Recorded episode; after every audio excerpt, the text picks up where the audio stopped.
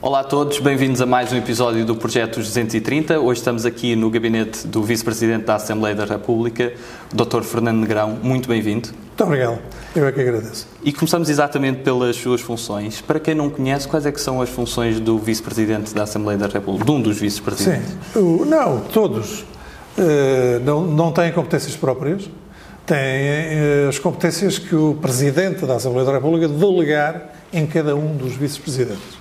E, portanto, no fundo, é substituir o Presidente nas suas ausências, eh, seja por razões de saúde, seja por eh, razões de trabalho, porque o Presidente da Assembleia da República tem muitas audiências, muitas reuniões e muitas vezes não pode estar no, a presidir às sessões plenárias.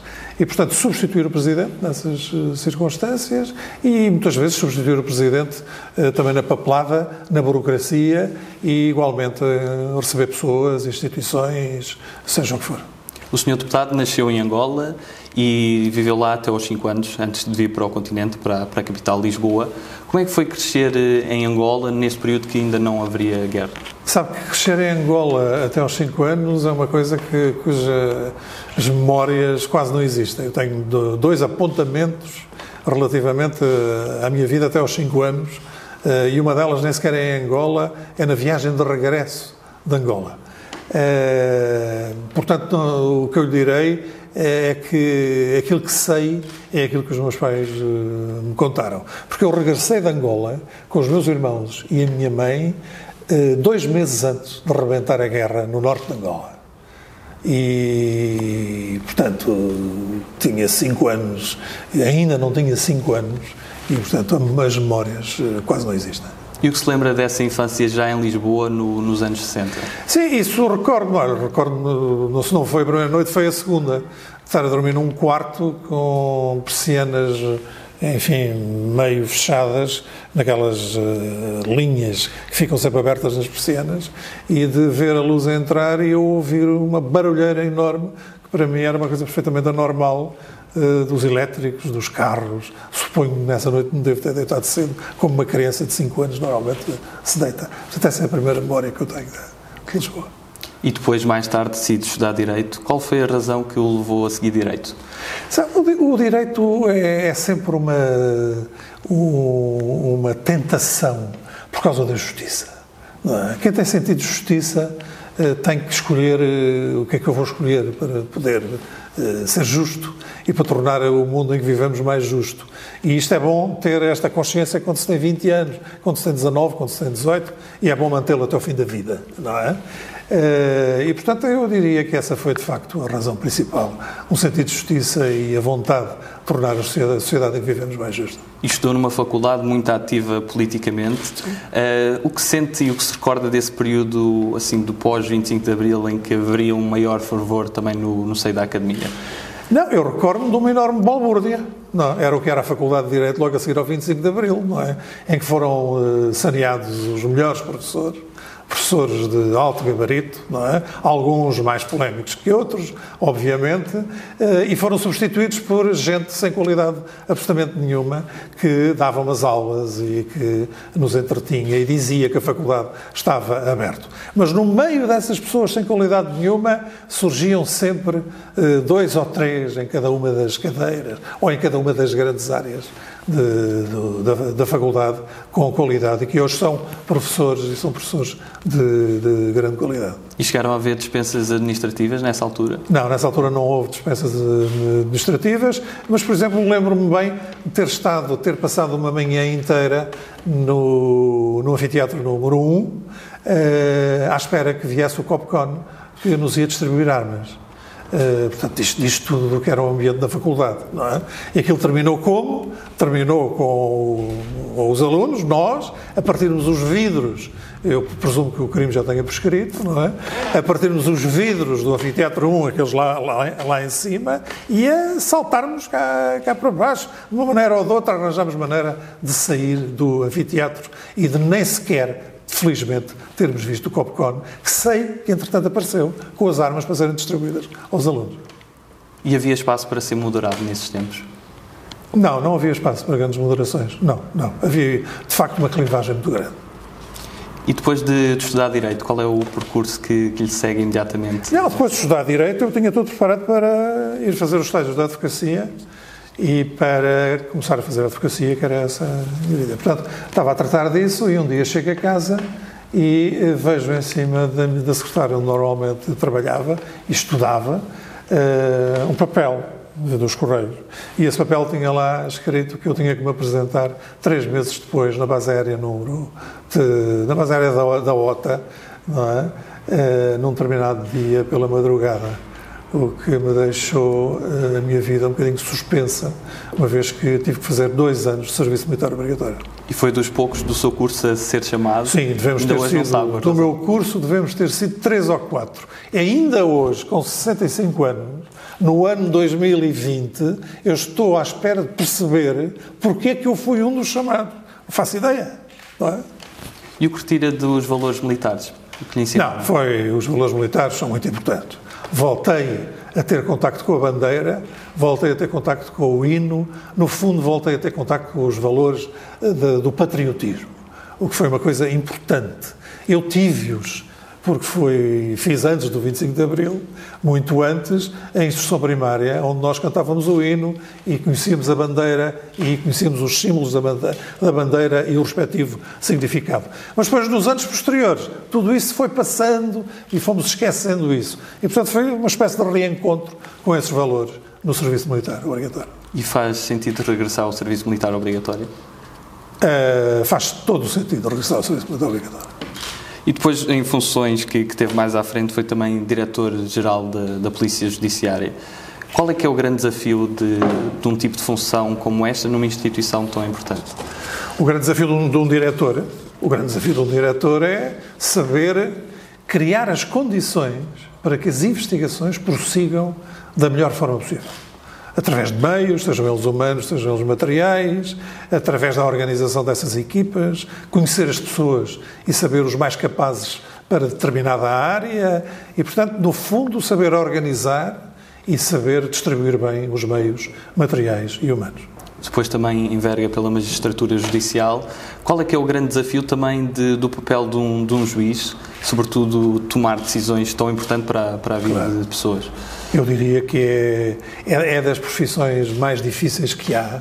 E eu até faria alguma semelhança com os médicos. É? Os médicos, como os juízes, têm sempre um momento de grande solidão, que é o momento da decisão.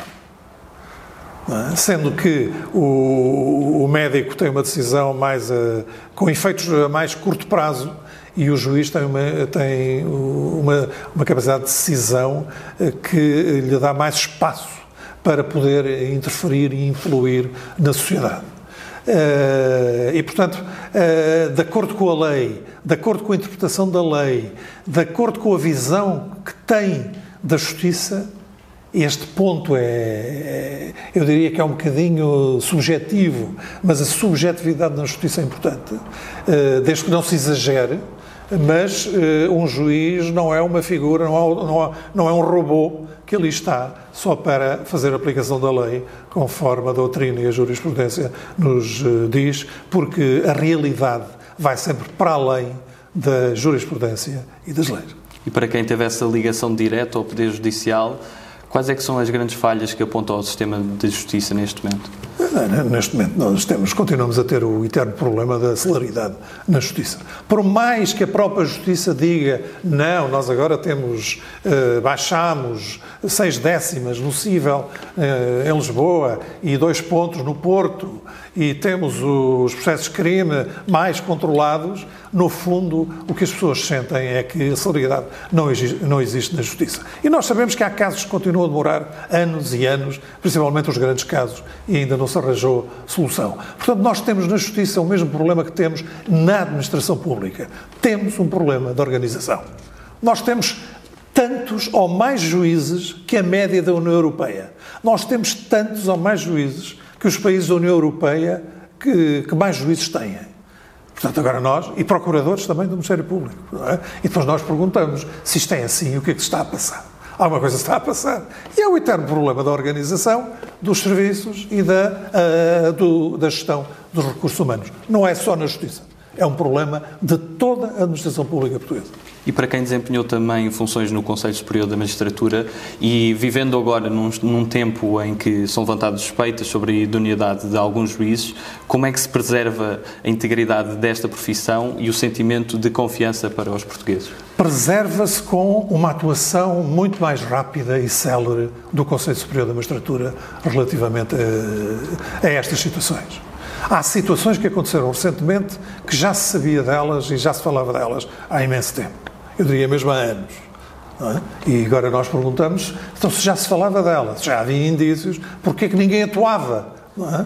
E essa pergunta mantém-se. Porquê que ninguém atuou sabendo que já havia indícios de prática eh, de, de factos menos corretos dentro da, da, da, magistratura. Foi preciso acontecer a desgraça, não é? Para que o Conselho Superior da Magistratura tivesse intervido. Interveio bem, interveio rapidamente, é? mas esperemos que para o futuro eh, possa haver mais prevenção do que propriamente ação a posteriori. Além de todo este vasto percurso, ainda desempenha funções como Presidente do Conselho de Administração do Instituto de Droga e da Toxicodependência. Como é que encara propostas de legalização do, do, do neste caso não só do consumo, mas da venda de, de drogas como o cannabis? Mas sabe que nós em Portugal temos uma, eu diria, uma legalização controlada do consumo de, de, de droga. É? Até foi mesmo o país do, da União Europeia e que, mais rapidamente avançou para essa solução e é visto como uma solução muito interessante por países da América, por próprios Estados Unidos da América e por muitos países da América, da América do Sul. Uh, portanto, eu encaro estas experiências com uh, muito interesse mas também eh, peço que o interesse seja um interesse cuidadoso, porque estamos a falar de uma realidade que é uma realidade de grande complexidade e é uma realidade perigosa, principalmente para uma faixa etária que são os nossos jovens. E como é que se combate esse, toda essa questão do, do tráfico de estupefacientes? Será com a legalização de drogas mais leves? E a sua venda, ou será através de mais meios para uma polícia judiciária e mais meios de combate? Naturalmente que mais meios é, é, é sempre importante, mas com a ressalva de que esses mais meios têm que ser bem geridos, que é para não continuarmos eternamente a dizer que há falta de meios, porque o problema é sempre um problema de gestão dos meios humanos e dos meios eh, materiais. Mais meios para a Polícia Judiciária, principalmente mais meios humanos, sem dúvida uh, nenhuma. Mas depois temos que meter a saúde nisto como já está. E a saúde nisto é fundamental para o tratamento e também para a prevenção, com a ajuda e o apoio da educação. E teve também duas experiências de eleições autárquicas, em 2005 a concorrer à Câmara de Setúbal e em 2007, 2007 nas intercalares a concorrer à Câmara de Lisboa. O que recorda dessas duas eleições e houve assim alguma que, que lhe despertou mais interesse pelo, pelo seu desafio? Despertaram um, enorme interesse as duas, porque veja, Setúbal. Setúbal é uma área em que o Partido Comunista naquela altura dominava completamente. Desde Almada até ao fim do Alentejo, eh, esta zona do país era dominada pelo Partido Comunista nas ah, eleições autárquicas e também nas legislativas, principalmente no que diz respeito ao, ao, ao Alentejo. Setúbal era também dominada uh, na autarquia pelo, e ainda é, pelo Partido Comunista Português. E, portanto, foi um desafio muito interessante. Foi um desafio de explicar às pessoas que existe alternativa e que as alternativas são fundamentais em democracia. E eu confesso-lhe que falei com muita gente que achava que o Partido Comunista existia, governava a Câmara, governava a cidade e que não era preciso nem sequer eleições. É? Havia um bocadinho esta mentalidade que espero que já não exista. É? Mas, eh, portanto, nesse aspecto, no aspecto da pedagogia democrática e no aspecto do desafio político, foi muito interessante e deixe-me dizer-lhe que tive um resultado uh, em Setúbal como nunca ninguém teve do PSD ou do CDS, ou seja, uh, do centro-direita, uh, na, na, naquela zona do país. E tendo Setúbal recursos naturais tão, tão magníficos e únicos, uh, e se calhar até melhor ou de uma forma diferente que Lisboa, e estando tão perto também da capital, como é que se percebe que uma cidade como Setúbal não tem tanta qualidade de vida? Mas uma cidade como Setúbal tem imensa qualidade de vida. Porque basta olharmos para a Rábida, basta olharmos para as praias, as praias da Arrábida, Figueirinha, Galapos, Galapinhos, o Portinho da Arrábida, a Praia dos Coelhos, uh, e depois olharmos em frente a Setúbal e temos a Troia, num barco que em 15 minutos está na praia, uh, só é pena serem tão caros, o que impossibilita muitas famílias de Setúbal a, ir, a irem à praia, quando Setúbal, a Troia foi sempre considerada como a praia de Setúbal. Os setubalenses tinham a Troia como a sua praia, quando a Troia pertence aos conselhos de Alcázar do Sal e de Grândola. Mas os setubalenses sempre acharam que a praia deles era a Troia. Agora não podem lá ir, porque é muito caro ir a Troia. Mas tirando de lado a natureza e toda a paisagem característica de Setúbal, em termos de condições sociais ainda é uma cidade muito precária comparado com outras cidades do, do, nosso país e em que o nível de vida, em termos também económicos, é mais baixo. O que é que faltou durante muito, muito tempo para que, que, a cidade se desenvolvesse bem? Não, faltou uma visão para, para, a cidade. Nunca houve uma visão para a cidade de Setúbal, nem para o Conselho de Setúbal. E isso foi o que, o que faltou durante todos estes anos uh, uh, em Setúbal. Foi também recentemente líder do grupo parlamentar do PSD. Como é que se gera um grupo parlamentar tão grande? É certamente mais desafiante do que partidos mais pequenos, claro. mas como é que se gera e é, quais é que são as principais funções de um líder parlamentar? Sim, uh, o líder parlamentar pode fazer duas coisas. Como tem uma direção com vários membros, pode delegar as competências dos vice-presidentes da, da bancada parlamentar e definir uma estratégia não define a estratégia discute com os vice-presidentes e pode chegar às 11 e sair às 5 eh, da tarde. É? Ou então fazer o contrário, que é chegar mais cedo que todos e sair mais tarde que todos. E estar sempre a par daquilo que vai acontecendo no grupo parlamentar, falando com todos os deputados, organizando os trabalhos, vendo quais são os mais preparados para intervir em cada uma das áreas e, naturalmente, tudo isto obedecendo a uma estratégia que é definida pela direção do partido e que o grupo parlamentar adere, naturalmente, com sentido crítico eh, e definida que está eh, fazer isso. E, no fundo, o trabalho parlamentar é o meio para chegar ao objetivo definido pela estratégia que, o, que a direção do partido construiu. E o Sr. Deputado também tem duas experiências governativas, eh, em dois ministérios diferentes, mas em duas situações que o decurso normal desses mandatos não, não acabou por, por ser normal. Eh, na altura, o primeiro com o governo de Santana Lopes e falando também do governo mais efêmero de Passos Coelho.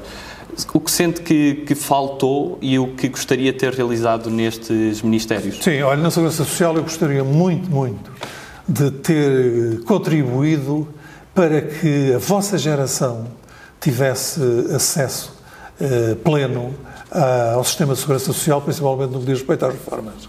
Porque nós não vemos ninguém neste país que governa preocupado com isso. O que é inacreditável. Porque os jovens hoje correm o risco de chegar aos 70 anos, aos 68, 69, 70, 71 e poderem ou não ter reformas ou ter reformas miseráveis. E, portanto, este é um investimento que tinha, ser, que tinha ser feito e era uma das minhas uh, prioridades. Na Justiça, naturalmente, era ter uma relação muito mais próxima com os agentes da Justiça, com os procuradores, com os juízes, com o registro notariado, com a Polícia Judiciária e ter uma envolvência muito maior e uh, fazer com que, de facto, a Justiça mudasse de imagem eh, relativamente àquela que tem hoje. Não sei se conseguiria, eu sou, não sou melhor nem pior que os outros, não sei se conseguiria, mas tinha essa ideia e era, era, eram esses os meus objetivos. Hoje vivemos também numa era de maior desinformação e o Sr. Deputado também já foi alvo de, de falsas notícias, Sim. algo que, que, acontece cada vez mais recorrentemente, nomeadamente quando foi o caso do Family Gate, chamado Family Gate, foi acusado de ter um, um dos seus filhos claro. e depois eh, no, no governo, no, neste caso assessor do Ministério da Justiça e depois foi comprovado até pelo, pelo polígrafo que, que essa formação era errada. Como é que se reage a esse tipo de, de acusações falsas? Quer dizer, eu, eu acho que nós devemos reagir com muita tranquilidade, com muita calma, uh, não responder e deixar que, enfim, corra até um determinado ponto. Uh, que é aquele ponto que é o ponto em que nós pessoalmente consideramos que é insustentável isto continuar. É? Felizmente, a própria comunicação social reagiu E nós tivemos a iniciativa do polígrafo, eh, no sentido de desmentir de uma vez, não é? Que eu tivesse um terceiro filho, porque só tenho dois, é? que eh, para mais era informático, não tenho nenhum filho informático, e que trabalhava no Ministério da Justiça, e, eu, e os meus dois filhos, nenhum deles trabalha no país. Terminamos assim a primeira parte e avançamos desde já para uma parte mais dinâmica, Muito com bem. respostas ainda mais. Mas mais a primeira curtas, foi dinâmica. A primeira foi dinâmica. Mas esta costumamos apelidar de perguntas de verão quente, de 1975, bem. porque são perguntas também mais, mais diretas, uh, mas inofensivas, obviamente. Qual é que foi a decisão mais difícil que teve que tomar na sua vida? A decisão mais difícil que tive que tomar na minha vida. Há dois tipos de decisões difíceis na vida. Há aquelas que tomamos por gosto, embora com um enorme sentido de responsabilidade, foi de ser pai. Não é? Uh, portanto, é um passo que deve ser dado uh, consciente das dificuldades. Não é? Mas depois tem um lado afetivo e emocional que é uma coisa indescritível. Não é? Portanto, esse foi um passo, diria, difícil, mas dei-o e, obviamente, estou radiante. Não é? Uh, depois, do ponto de vista pessoal, a uh, decisão mais difícil foi, a determinada altura da minha vida pessoal, os meus pais tiveram que. Uh, o meu pai teve que ir trabalhar para fora do país e pôs-se o problema de a mãe acompanhar com os filhos ou a mãe acompanhar sozinha. E os pais fizeram, quer dizer, deram aos filhos a possibilidade de escolherem.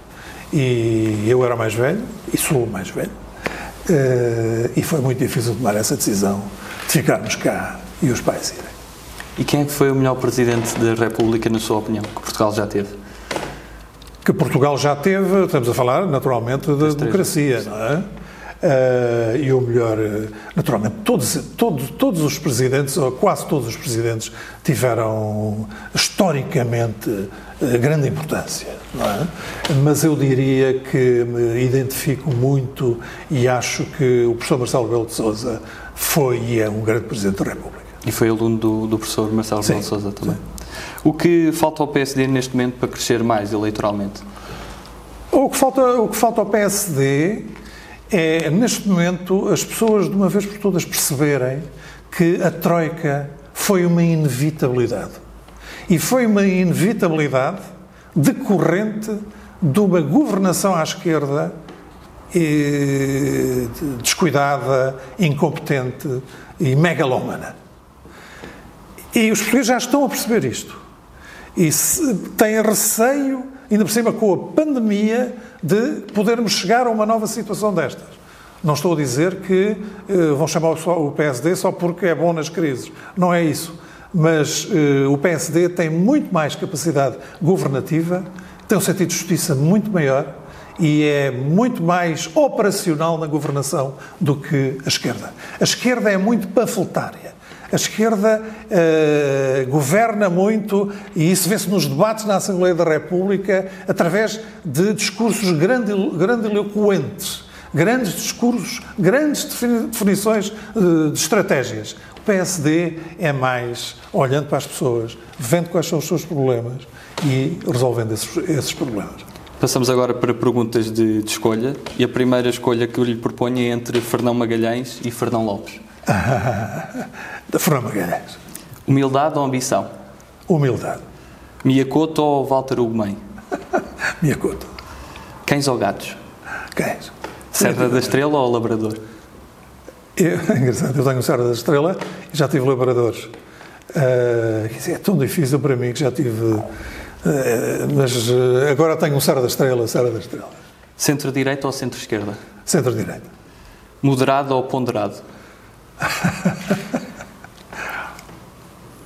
Ponderado. Chutes ou Rui Veloso? Rui Veloso. Impostos ou taxas? Impostos. Ramalhantes ou Cavaco Silva? Cavaco Silva. Poder Executivo, Judicial ou Legislativo? Poder Executivo. O que é que não devemos julgar?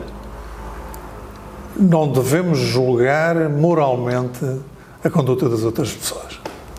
Bobby Kennedy ou JFK? JFK. Sagres ou Superboc? Superboc. Trump ou Biden? Biden. Sem dúvidas. nenhuma. Liberal ou conservador? Conservador. Firmeza ou adaptabilidade? Adaptabilidade. Cisa Vieira ou Souto Moura? Cisa Vieira é o pai, não é? Souto Moura é um irmão. Uh, Cisa Vieira.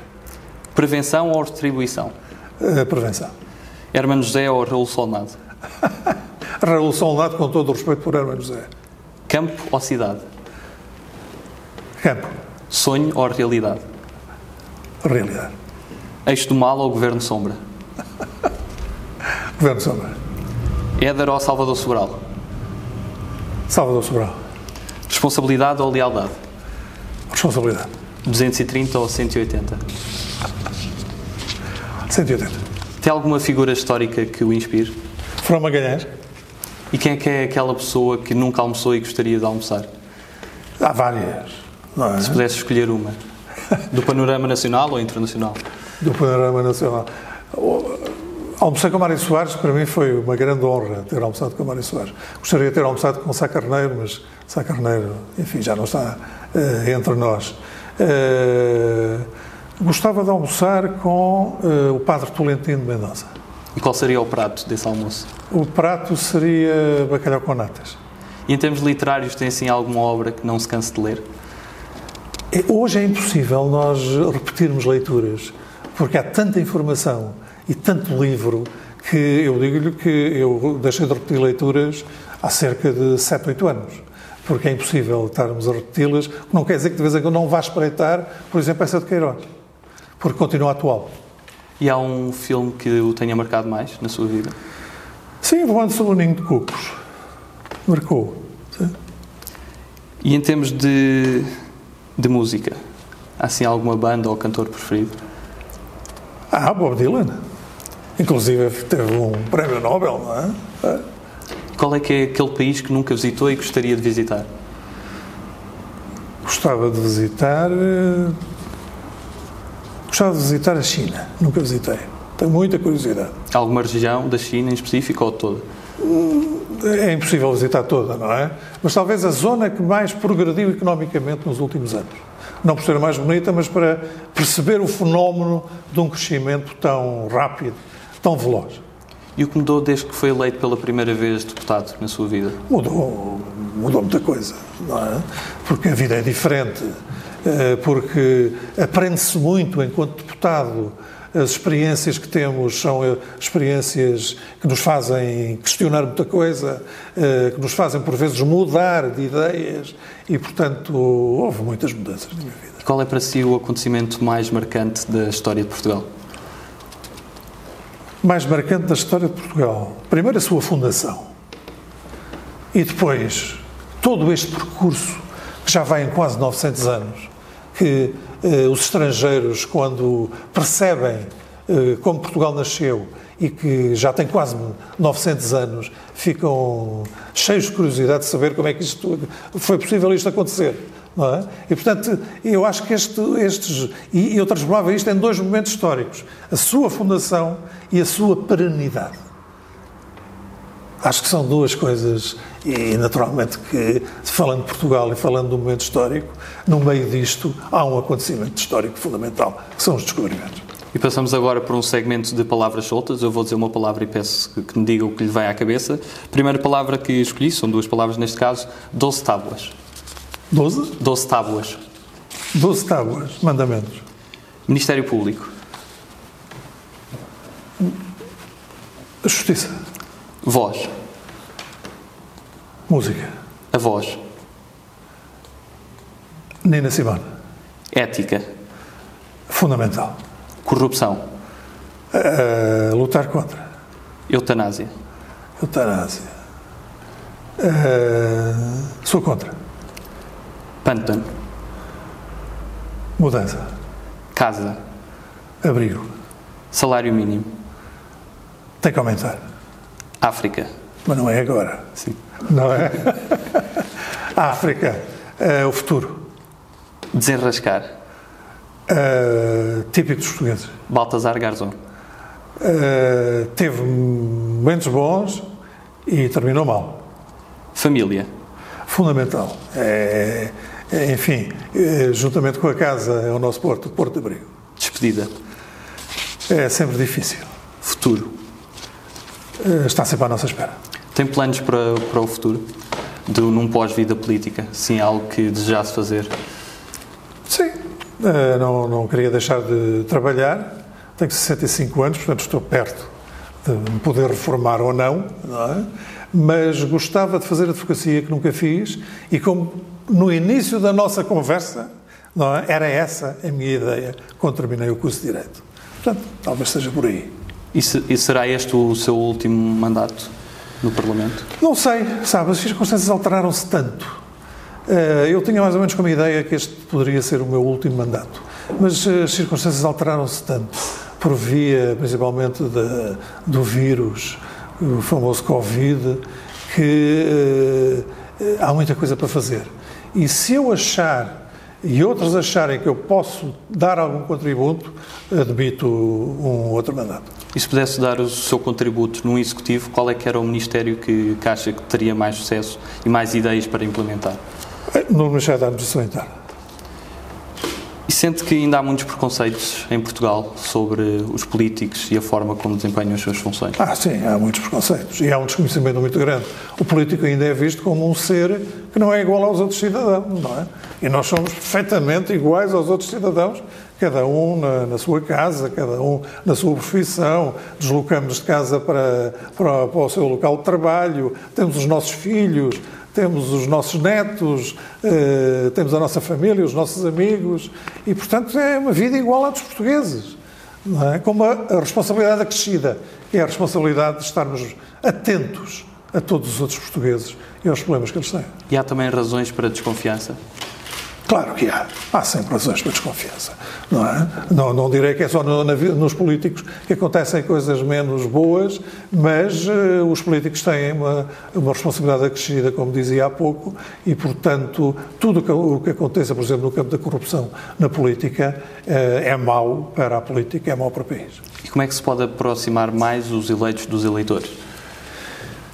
Temos que ter mais iniciativas de aproximação. A Assembleia da República tem muitos, designadamente com os jovens.